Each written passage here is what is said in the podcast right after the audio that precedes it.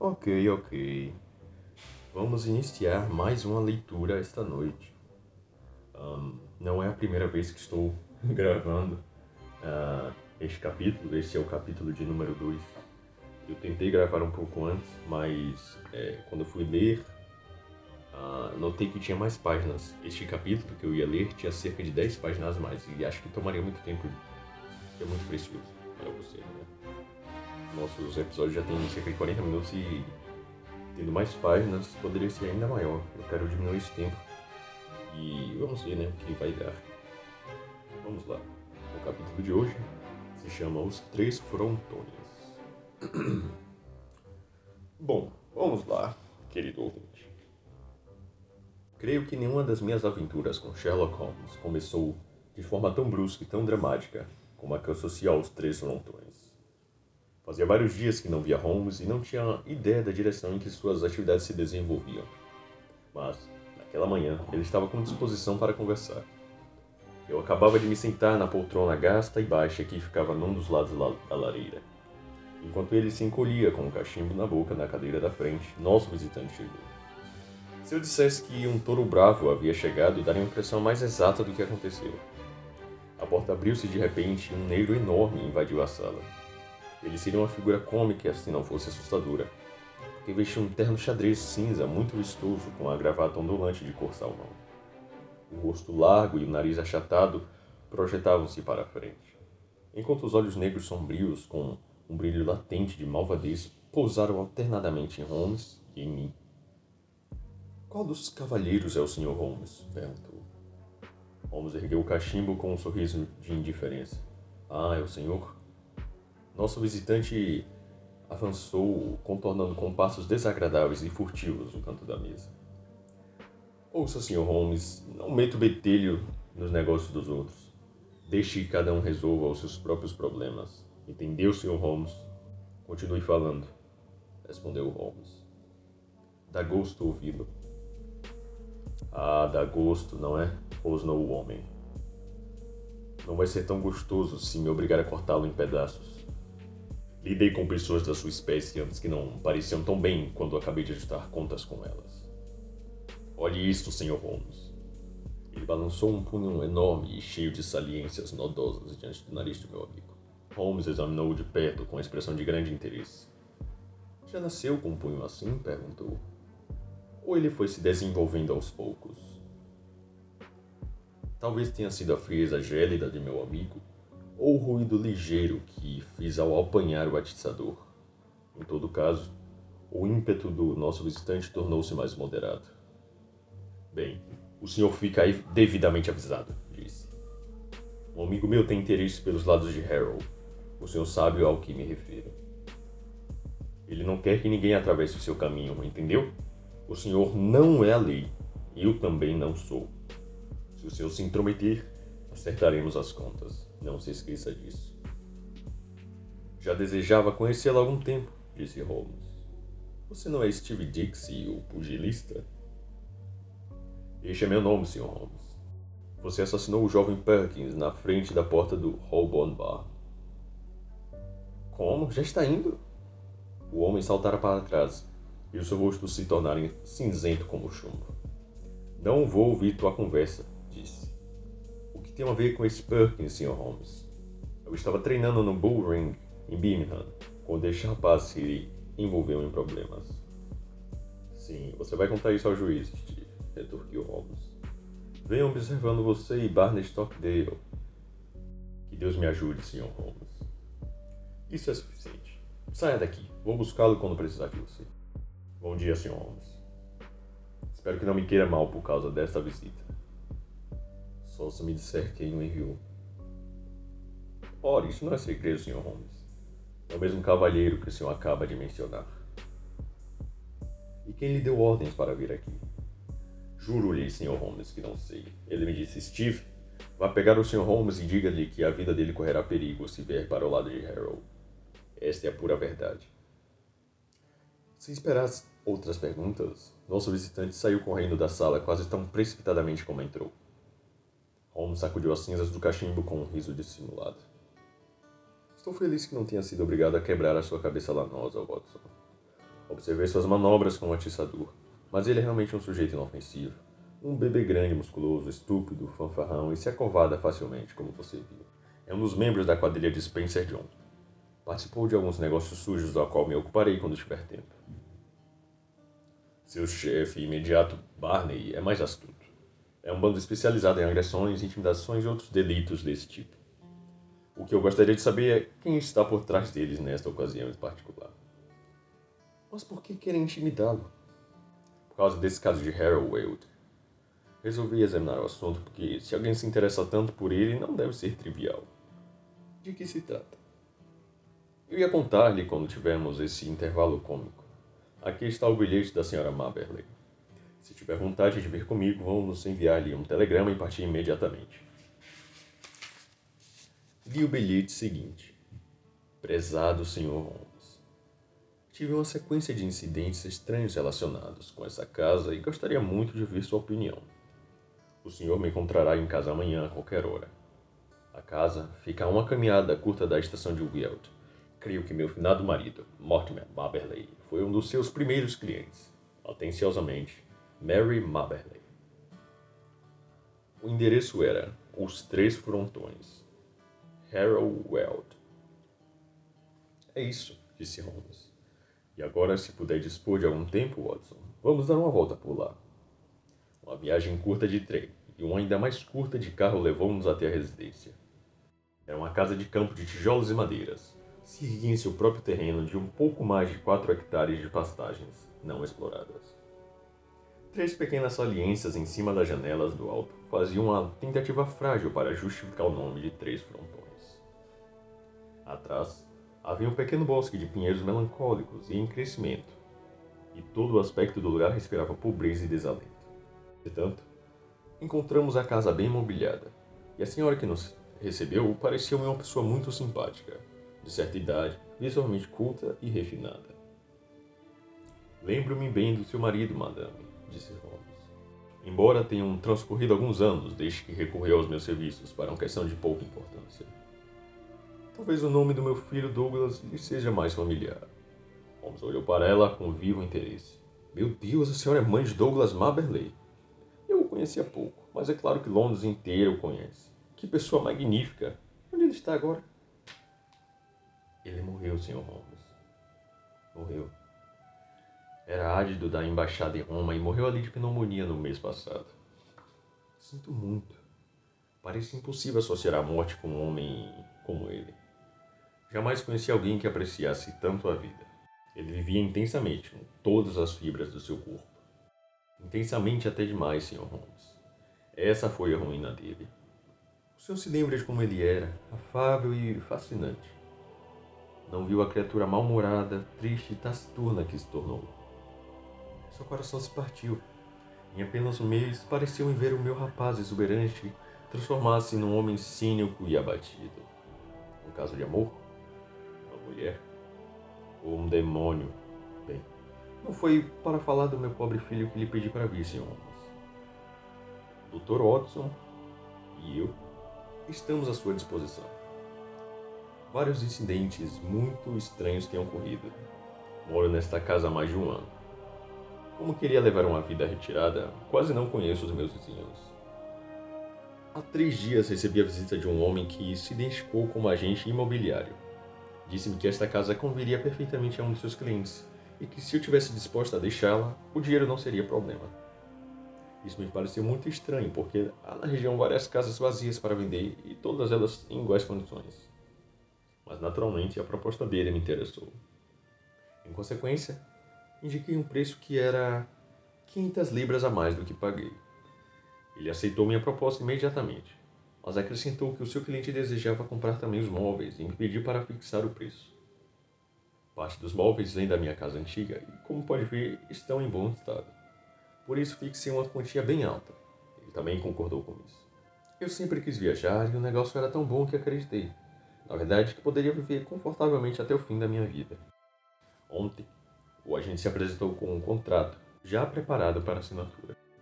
Felizmente, mostrei-o ao meu advogado, Sr. Sutro, que mora em Harrow. Este é um documento muito estranho, disse-me ele. A senhora compreendeu que, se o assinar, não poderá retirar legalmente nada da casa, nem mesmo os seus objetos de uso pessoal? Quando o agente retornou à tarde, fiz a ele essa observação e lhe esclareci que só pretendia vender os móveis. Não, não, não. Tudo, respondeu. Preço de compra inclui tudo. As minhas roupas? Minhas joias? Bem, poderemos fazer-lhe algumas concessões quanto aos objetos de uso pessoal, mas nada deverá sair da casa sem ser verificado. O cliente é uma pessoa muito liberal, mas tem seus caprichos e sua maneira própria de fazer as coisas. Ou ele é tudo ou nada. Pois então será nada, declarei. E aí terminou o assunto. Mas toda coisa me pareceu tão incomum que pensei. Neste ponto, ocorreu uma interrupção extraordinária. Holmes levantou a mão pedindo silêncio. Em seguida, atravessou a sala, abriu a porta bruscamente e puxou para dentro uma mulher alta e magra, que agarrara pelo ombro. Ela entrou se debatendo desajeitadamente como uma galinha grande e desengonçada que é tirada do galinheiro cacarejando. Solte-me, o que está fazendo? esbravejou. Susan, o que é isso? Bem, senhora, eu vim a perguntar se as visitas iam ficar para almoço. Quando esse homem pulou, pulou em cima de mim. Há mais de cinco minutos que a estou escutando, mas não queria interromper o seu relato tão interessante. Você é um pouco asmática, não é, Susan? Tem respiração forte e demais para esse tipo de trabalho. Susan mirou para Holmes o rosto carrancudo, mas espantado. Quem é o senhor em todo caso e com que direito me trata de maneira tão rude? Simplesmente porque quero fazer uma pergunta na sua presença. A senhora mencionou alguém, senhora Marley, a sua intenção de me escrever e me consultar? Não, senhor Holmes, a ninguém. Quem pôs a carta no correio? Susan. Exatamente. Agora, Susan, para quem você escreveu ou mandou uma mensagem avisando que sua patroa ia me pedir conselho? Mentira, não mandei nenhuma mensagem. Ouça, Susan. Os asmáticos às vezes não vivem muito tempo, você sabe. É uma coisa repugnante contar mentiras. A quem avisou? Susan! Gritou sua patroa. Você é uma mulher má e traiçoeira. Lembro-me agora de que a vi conversando com alguém por cima da cerca. Este é um assunto meu, respondeu Susan de mau humor. E se eu lhe disser que era com Barney Stockdale que você falava? interveio Holmes. Bem, se o senhor sabe por que está me perguntando? Eu não tinha certeza, mas agora tenho. Pois bem, Susan, se quiser ganhar 10 libras, só tem que me dizer quem é a pessoa que está por trás de Barney. Alguém que pode oferecer mil libras para cada 10 que o senhor possui no mundo. Então é um homem rico? Não, você sorriu. Uma mulher rica, então? Agora que chegamos tão longe, pode dizer o nome dela e ganhar as 10 libras.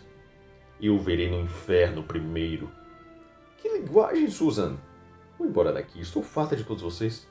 Mandarei buscar a minha mala amanhã. Ao dizer isso, dirigiu-se à porta. Boa tarde, Susan. Um calmante é o melhor remédio. Meu Deus Holmes é bom demais, da hora. De imediato, prosseguiu Holmes, abandonando repentinamente o tom jovial e adotando uma expressão séria, quando a porta se fechou atrás da mulher corada e com raiva. Essa quadrilha leva muito a sério seu negócio. Vejam como são rápidos no jogo. A pequena carta que a senhora me enviou tinha um carimbo do correio das 10 horas da noite. Susan mandou recado a Barney. Barney encontra tempo para ir ver o chefe e receber instruções.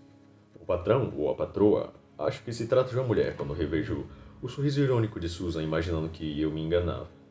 Estive é chamado, e às 11 horas da manhã seguinte recebo a advertência de que me mantenha afastada do carro. Como vem, eles trabalham depressa. Mas o que querem? Sim, essa é a questão. Quem morou nesta casa antes da senhora? Um oficial da marinha reformado que se chamava Ferguson. Hum, o Ferguson. Nosso caso Morava em uma casa distante. Sabe algo especial sobre ele? Não ouvi nada a respeito. Estava me perguntando se ele não teria enterrado alguma coisa aqui. Claro, hoje em dia as pessoas enterram um tesouro no cofre de banco. Mas há sempre alguns malucos por aí. Se eles o mundo seria chato. Primeiro pensei que havia algo de valor enterrado em algum lugar. Mas por que, neste caso, eles querem seus imóveis? A senhora não possui, por acaso, sem saber, um Rafael ou um manuscrito original de Shakespeare? Não, não, creio que possua nada mais precioso do que um jogo de chá Crown Derby. Isso dificilmente justificaria todo este mistério. Além disso, por que não declaram claramente o que querem? Se desejam seu jogo de chá, podem seguramente oferecer um preço por ele. sem comprar tudo o que existe dentro da casa. Não, como vejo as coisas, existe algo que a senhora não sabe que possui e que não venderia se soubesse. É também minha opinião, disse eu. Dr. Watson concorda comigo, de modo que não há mais o que discutir. Ah, Sr. Holmes, o que pode ser? perguntou a senhora Maberley. Vamos ver se, valendo-nos simplesmente da análise mental, podemos ir mais longe. A senhora mora nesta casa há um ano. Quase dois. Tanto melhor. Durante esse longo período, ninguém lhe pediu nada. Agora, de repente, em três ou quatro dias, recebe propostas insistentes. O que conclui disso? Isso só pode significar, observei, que o objeto, seja ele qual for, acaba de entrar na casa. De acordo, mais uma vez, disse Holmes. Senhora Maberley, um objeto novo acaba de chegar aqui? Não, não comprei nada novo neste ano. Realmente? Isto é extraordinário. Bem, Acho que o melhor é deixar os fatos se adiantarem um pouco mais para termos uma visão mais clara do assunto. O advogado que a senhora consultou é competente? O Sr. Sutro é muito competente. Tem outra empregada doméstica? Ou esta encantadora Susan, que acaba de bater a porta da frente, era sua única empregada? Tem uma mocinha. Procure fazer com que Sutro passe uma noite ou duas na sua casa. A senhora talvez precise de proteção. Contra quem? Quem sabe? O caso, evidentemente, ainda está escuro. Se não posso descobrir o que anda buscando, terei que focalizar o assunto pela outra ponta. O agente imobiliário deixou-lhe seu endereço? Só o seu cartão e sua profissão. Haynes Johnson, leiloeiro e avaliador. Eu creio que encontraremos no catálogo de profissões. Os homens de negócios honestos não escondem em seus cartões o lugar onde trabalham. Bem, comunique-me qualquer novidade que ocorra. Aceitei seu caso e pode confiar que me ocuparei dele até que esteja resolvido. Quando passamos pela entrada, os olhos de Holmes, que não deixou escapar nada, pousaram em várias malas e caixas empilhadas num canto. As etiquetas ainda se destacavam nelas. Milão, Lucerna. Essas bagagens vêm da Itália. São as coisas do pobre Douglas. A senhora ainda não os desembrulhou? Há quanto tempo as recebeu? Chegaram na semana passada. Mas a senhora disse. Bem, esse pode ser o elo que nos faltava. Como sabe que, está, que aí dentro não há nada de valor? É pouco provável, Sr. Holmes. O pobre Douglas só tinha o seu salário e uma pequena renda anual. Quanto poderia possuir de valor? Holmes perdeu-se em seus pensamentos. Não demore mais, Sr. Amabel, recomendou por fim. Mande levar essas bagagens para o seu quarto. Lá em cima, examine-as o quanto antes e veja o que contém. Virei amanhã e ouvirei seu relato. Era evidente que os três frontões estavam sob vigilância estreita, porque quando contornamos a cerca alta no final do caminho, lá estava o boxeador negro na sombra. Tropeçamos nele de repente sua figura parecia sinistra. Holmes pôs a mão no bolso. Procurando revólver, Sr. Holmes? Não, meu frasco de perfumes, Steve. Isso é engraçado, não é, Sr. Holmes? Não será engraçado para você, Steve, se eu for atrás de você. Eu avisei esta manhã. Bem, Sr. Holmes, pensei em tudo o que me disse e não quero mais falar no assunto do Sr. Perkins. Se puder ajudá-lo, Sr. Holmes, conte comigo. Então me diga quem está por trás desse caso. Que Deus me ajude, Sr. Holmes. Ele disse a verdade antes. Não sei. Meu chefe Barney me dá as ordens e é tudo. Então lembre-se bem, Steve, de que a senhora dessa casa e tudo que há debaixo desse teto estão sob minha proteção. Não se esqueça disso. Está certo, Sr. Holmes, vou me lembrar. Acho que o assustei e o fiz temer pela sua própria pele, observou Holmes, quando retomamos a nossa caminhada. Creio que ele delataria seu patrão se soubesse quem ele é. Foi uma sorte que eu tivesse algum conhecimento da atuação da quadrilha de Spencer e que Steve faz parte dela. Ora, Watson, este é um caso para Langdale Pike, e vou vê-lo imediatamente. Quando voltar, talvez possa ver mais claro o assunto. Não voltei a ver Holmes durante o dia, mas posso imaginar a maneira como empregou pois Langdale Pike era seu livro vivo de consultas sobre todos os escândalos da sociedade. Esse personagem estranho e indolente passava as horas em que não dormia na janela arcada de um clube na St. James Street. E era a estação receptora e emissora de todas as fofocas da metrópole. Diziam que obtinha uma renda de quatro algarismos com as notas que enviava todas as semanas aos jornais, que recolhem todo tipo de lixo para satisfazer um público de leitores curiosos. Se uma turbulência estranha ou um redemoinho ocorresse nas profundezas turvas da vida de Londres, Ela era registrada com exatidão automática na superfície por essa máquina implacável. Holmes ajudava Langdale discretamente com suas informações. Este lhe prestava serviços ocasionalmente. Quando fui visitar o meu amigo nos seus aposentos nas primeiras horas da manhã seguinte, recebi, pela sua aparência, que tudo estava bem, mas uma surpresa desagradável nos aguardava. Ela assumiu a forma do telegrama seguinte: Por favor, venha com urgência. A casa da cliente foi assaltada esta noite. A polícia está no local. Surto. Holmes deixou escapar um assobio. O drama chegou a uma crise, mais depressa do que eu esperava. Por trás desse negócio é uma pessoa com um grande poder de manipulação, Watson. A crise não me surpreende depois do que eu vi. Esse Sutro é naturalmente o advogado dela. Receio ter cometido um erro ao não pedir a você que passasse a noite de guarda. Esse homem mostrou claramente que não é confiável. Bem, outro remédio se não fazer outra viagem a Harrowwell. Encontramos os três frontões em situação bem diferente da casa de família, em boa ordem do dia anterior. Um pequeno grupo de desocupados se reunira junto ao portão do jardim, enquanto dois policiais examinavam as janelas e os canteiros de grelhas. No interior, fomos recebidos por um senhor de cabelos grisalhos, que se apresentou como advogado da senhora Marbeley, e por um inspetor agitado e rubicundo, que cumprimentou Holmes como um velho amigo. Bem, Sr. Holmes, receio que não haja nada para o senhor neste caso só um roubo comum ordinário, no limite das capacidades desta pobre e velha polícia. Os especialistas não são necessários. Estou certo de que o caso se encontra em muito boas mãos, respondeu Holmes. Só um roubo comum, o senhor disse? Sim, sabemos muito bem quem são os homens e onde se encontrar. É a quadrilha de Barney Stockdale, com o, o negro enorme. Foram vistos nos arredores. Muito bem, o que levaram? Bem, parece não levaram muita coisa. A senhorita Maple foi anestesiada com cloroforme. E a casa. Ah, aqui está a própria senhora. Nossa amiga de... da véspera, mostrando-se muito pálida e doente, entrara na sala, apoiando-se numa pequena criada. O senhor me deu um bom conselho, Sr. Holmes, disse ela sorrindo tristemente. Infelizmente não o segui. Não quis incomodar o Sr. Sutro e fiquei sem proteção. Só ouvi falar disso essa manhã, explicou o advogado. O Sr. Holmes me aconselhou a ter um amigo em casa. Não entendi o seu conselho e agora tenho que pagar por isso. A senhora parece muito mal, observou Holmes. Talvez não esteja em condições de me contar o que ocorreu. Está tudo anotado aqui, replicou o inspetor, batendo de leve num bloco de notas volumoso. No entanto, se a senhora Marley não se sente muito cansada, na verdade há muito pouco para contar. Não tenho dúvida de que a traiçoeira Susan preparou tudo para que entrassem na casa. Eles a conheciam em cada centímetro. Tive por um instante a sensação do pano impregnado de cloroforme que me colocaram na boca, mas não tenho ideia de quanto tempo eu permaneci sem sentidos. Quando acordei, um homem se encontrava ao lado da cama, e outro se levantava com um pacote que tinha tirado da bagagem do meu filho. Esta estava parcialmente aberta e seu conteúdo espalhado no soalho. Antes que ele pudesse fugir, dei um pulo e o agarrei. A senhora correu um grande risco, comentou o inspetor. Me agarrei a ele, mas ele se livrou. O outro deve ter batido em mim, porque não me lembro de mais nada. Mary, a pequena criada, ouviu o barulho e se pôs a gritar na janela.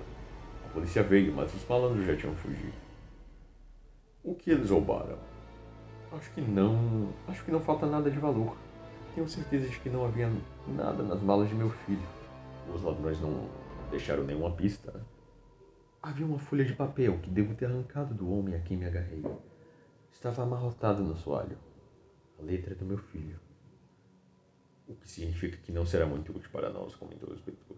Agora, se esteve nas mãos do ladrão, exatamente, disse Holmes. Que bom senso sutil. Mesmo assim, estou curioso para vê-la. O inspetor tirou da sua carteira uma folha de papel dobrada. Nunca deixe passar nada, por mais insignificante que pareça disse ele com certa empáfia. Este é o conselho que lhe dou. Em 25 anos de experiência, aprendi a minha lição. Há sempre a possibilidade de encontrar uma impressão digital ou alguma outra coisa. Holmes examinou a folha de papel. O que acha disso, inspetor? Parece ser o final de um romance esquisito, até onde posso ver. Pode muito bem ser o final de uma história curiosa, observou Holmes. Notou o número no alto da página é o número 245. Onde estão as outras 244 páginas? Bem, suponho que os ladrões a levaram. Que faça bom proveito. É estranho que assaltem uma casa para roubar papéis como esses. Não lhe sugere nada, inspetor? Sim, senhor. Sugere que, em sua pressa, os bandidos apanharam que primeiro lhes caiu a mão. Desejo que desfrutem com alegria do que roubaram. Que se interessariam pelas coisas de meu filho? indagou a senhora Maberley. Como não encontraram embaixo objetos de valor, tentaram a sorte no primeiro andar. É assim que entendo as coisas. Qual sua opinião, Sr. Holmes? Preciso refletir sobre isso, inspetor. Venha até a janela, Watson. Então, enquanto estávamos lado a lado, Holmes leu o que estava escrito neste pedaço de papel. O texto começava no meio de uma frase e dizia o seguinte: Rosto sangrava intensamente em consequência dos cortes e golpes. Mas aquilo não era nada ao lado do que sangrava o seu coração quando viu aquele rosto lindo. O rosto pelo qual estava disposto a sacrificar sua vida, assistir à sua angústia e sua humilhação. Ela sorria. Sim, por Deus ela sorria, como um demônio sem coração que era, enquanto ele olhava para ela. Foi então que o amor morreu e nasceu o ódio. O homem deve viver por alguma coisa. Se não por seus abraços, minha senhora, será certamente por sua ruína e por minha vingança total. Redação estranha, disse Holmes com um sorriso, ao devolver ao papel ao inspetor. Notou como ele, de narrador, mudou de repente para personagem? O autor ficou tão entusiasmado com sua própria história que se imaginou como herói no momento supremo. Parecia-me um texto muito pobre, murmurou o inspetor que repôs o manuscrito em sua carteira. Como? Vai nos deixar, Sr. Holmes? O caso está em tão boas mãos que não acho que haja mais alguma coisa para eu fazer. A propósito, senhora, senhora não me disse que gostaria de viajar? Foi sempre o meu sonho, Sr. Holmes. Para onde tenha, teria vontade de ir? Cairo, Madeira, Riviera? Ah, se eu tivesse dinheiro, faria uma viagem ao redor do mundo. Boa ideia, ao redor do mundo. Então, bom dia. Talvez lhe envie algumas linhas esta noite.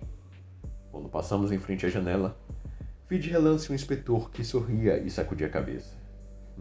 Esses sujeitos inteligentes têm sempre um toque de loucura. Foi assim que interpretei o sorriso do inspetor. Agora, Watson, estamos na última etapa da nossa pequena viagem, disse Holmes quando nos encontramos novamente na agitação do centro de Londres. Creio que o melhor é esclarecer uma vez o caso. Seria bom que você me acompanhasse, porque é mais seguro ter uma testemunha quando se está se lidando com mulher como Isadora Klein. Tomamos um cabriolé e saímos a toda pressa para o endereço na Grosvenor Square. Holmes, recolhado em suas reflexões, agitou-se de repente. Qual propósito, Watson? Suponho que esteja vendo tudo com clareza. Não, não posso dizer isso. Somente presumo que nos dirigimos agora para a casa da mulher que está por trás de todos estes delitos. Exatamente. Mas o nome de Isadora Klein não lhe lembra nada? Ela foi naturalmente uma beldade famosa. Nunca houve mulher que pudesse competir com ela em beleza. É uma espanhola pura, tem sangue dos conquistadores poderosos nas veias, e sua pequena família governou Pernambuco durante gerações. Casou-se com o alemão Klein, o velho rei do açúcar, e logo se tornou a viúva mais adorável e mais rica da terra. Seguiu-se um período de aventuras durante o qual se integrou às suas fantasias. Teve vários amantes, e Douglas Maberley, um dos homens mais notáveis de Londres, foi um deles. Segundo dizem, teve com ele muito mais do que uma simples aventura. Ele não era uma mariposa da sociedade, mas um homem forte e orgulhoso que dava tudo e exigia tudo em troca. Mas ela é. Significa bela dama, assim, quase. Dos romances. Quando seu capricho era. Quando seu capricho está satisfeito, o caso está encerrado. E se o parceiro não se resigna a aceitar a situação, ela sabe como convencê-lo. Então, esta era a própria história do Douglas Maberley. Ah, você começa a compreender. Ouvi dizer que ela está para se casar com o jovem Duque de Lamont, que poderia ser seu filho. A mãe de sua graça pode fechar os olhos para a diferença de idade, mas um grande escândalo seria um caso especial. Por isso era imperioso. Ah, já chegamos. Era uma das casas de esquina mais belas do West End. Um lacaio pegou nosso cartão, com um autômato, e retornou dizendo que a senhora não estava em casa. Neste caso, vamos esperar até que volte, respondeu Holmes cordialmente. O autômato se embaraçou. Não está em casa significa não está para os senhores, explicou o lacaio. Bem, retorquiu Holmes. Isso quer dizer que não teremos que esperar. Tenha a bondade de entregar este bilhete à sua patroa. Rabiscou três ou quatro palavras numa folha do seu caderno de anotações, dobrou-a e passou as mãos no lacaio. O que escreveu, Holmes? Perguntei. Simplesmente isso. Então será a polícia? Acho que ela nos receberá. E ela nos recebeu. Um minuto mais tarde, com uma rapidez surpreendente, fomos introduzidos numa sala de visitas ao estilo dos contos da Mil e Uma Noites, ampla e maravilhosa, mergulhada numa semi-obscuridade produzida por uma ocasional luz elétrica cor-de-rosa. A senhora havia chegado, eu sentia, a essa idade da vida em que a beleza mais orgulhosa acha a meia-luz mais conveniente. Quando entramos, ela se levantou do sofá. Era alta, majestosa, uma aparência perfeita, o rosto lindo como se fosse uma máscara, dois olhos espanhóis maravilhosos que pareciam querer assassinar-nos. Que intrusão é esta? E o que significa esta mensagem insultuosa? indagou ela, segurando o um pedaço de papel. Não preciso dar-lhe explicações, senhora. Tenho muito respeito pela sua inteligência para fazer isso. Embora reconheça que nos últimos tempos essa inteligência deve teve deslizes surpreendentes. Como assim, senhor? Supondo que seus brutamontes de aluguel poderiam afastar-me do meu trabalho com ameaças. Nenhum homem abraçaria minha profissão se o perigo não o atraísse. Foi então a senhora, foi então a senhora que me forçou a me debruçar sobre o caso do jovem Maberley. Não tenho a menor ideia do que está falando. O que tem a ver com brutamontes de aluguel? Holmes deu meia volta com expressão de cansaço. Na verdade, superestimei sua inteligência.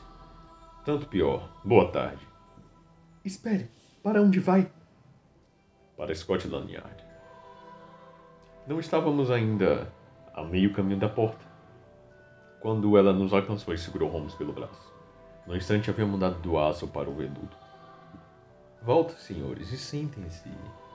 Vamos falar sobre o assunto. Sinto que posso ser franca com o senhor, senhor Holmes. O senhor tem o sentimento de um cavalheiro. O instinto feminino descobre isso rapidamente. Vou tratá-lo como um amigo. Não posso prometer-lhe reciprocidade, madame. Não sou a lei, mas represento a justiça no limite das minhas modestas faculdades. Estou disposto a ouvi-la e lhe direi em seguida como vou proceder. Foi sem dúvida uma tolice da minha parte ameaçar um homem corajoso como o senhor. O que foi realmente uma tolice, senhora, é ter se colocado nas mãos de um bando de malandros que podem submetê-la à chantagem ou denunciá-la.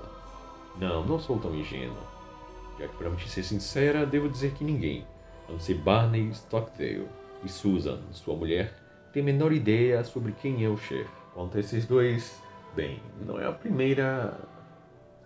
Ela sorriu e inclinou a cabeça com a coqueteira encantadora íntima. Entendo, a senhora os pôs à prova antes. São bons cães de caça que correm em silêncio. Esses cães, cedo ou tarde, costumam morder a mão que os alimenta. Serão presos por este roubo. A polícia já está atrás deles. Eles aceitarão as consequências. É para isso que são pagos. Não devo aparecer no caso. A menos que eu a faça aparecer. Não, não, o senhor não o faria. É um cavalheiro. Trata-se de um segredo de mulher. Primeiro, deve devolver o manuscrito. Ela rompeu no acesso de riso e caminhou até a lareira. Havia ali uma massa calcinada que revolveu com o atiçador. Devo devolver isso? perguntou. Tão brejeira e delicada parecia de pé na nossa frente, com um sorriso desafiador que compreendi que de todos os criminosos com quem Holmes se defrontou, ela era a que ia lhe dar mais trabalho. No entanto, sabia que ela estava imune ao sentimento. Isso decide a sua sorte, declarou friamente. A senhora é muito rápida para agir, mas desta vez foi longe demais. Ela jogou o atiçador no chão com estadalhaço. Como o senhor é rigoroso! gritou. Posso contar-lhe toda a história? Suponho que eu poderia contá-la senhora.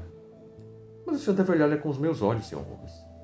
Deve compreendê-la do ponto de vista de uma mulher que vê toda a ambição da sua vida prestes a ser destruída no último momento essa mulher deve ser reprovada se ela se protege? O pecado original foi seu. Sim, sim, eu admito. Douglas era um rapaz encantador, mas infelizmente não se incluía nos meus planos.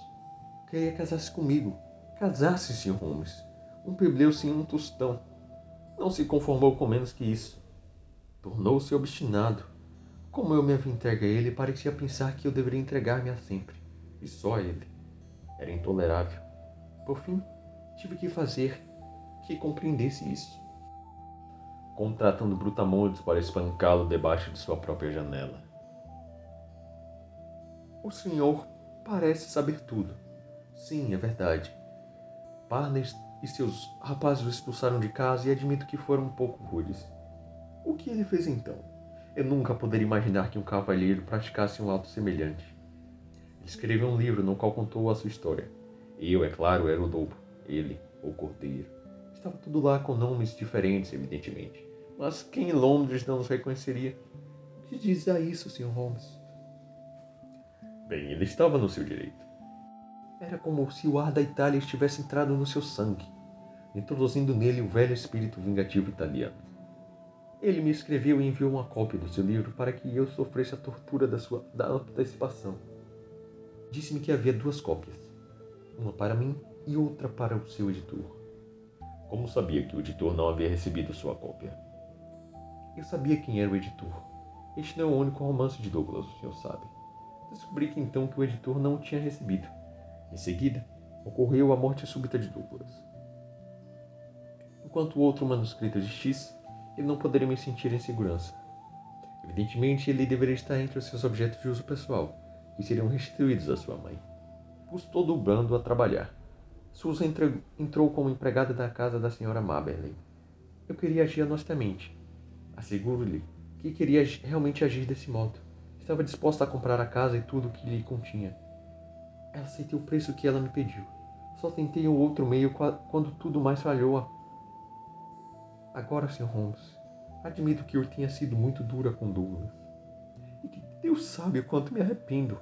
O que mais eu poderia fazer com meu futuro em jogo? Sherlock Holmes encolheu os ombros. Bem, bem, suponho que eu vá pactuar com um crime, como de costume, disse ele. Quanto custa uma viagem de primeira classe ao redor do mundo? A mulher olhou para ele com espanto. Pode ser feita com cinco mil libras? Sim, acho que sim.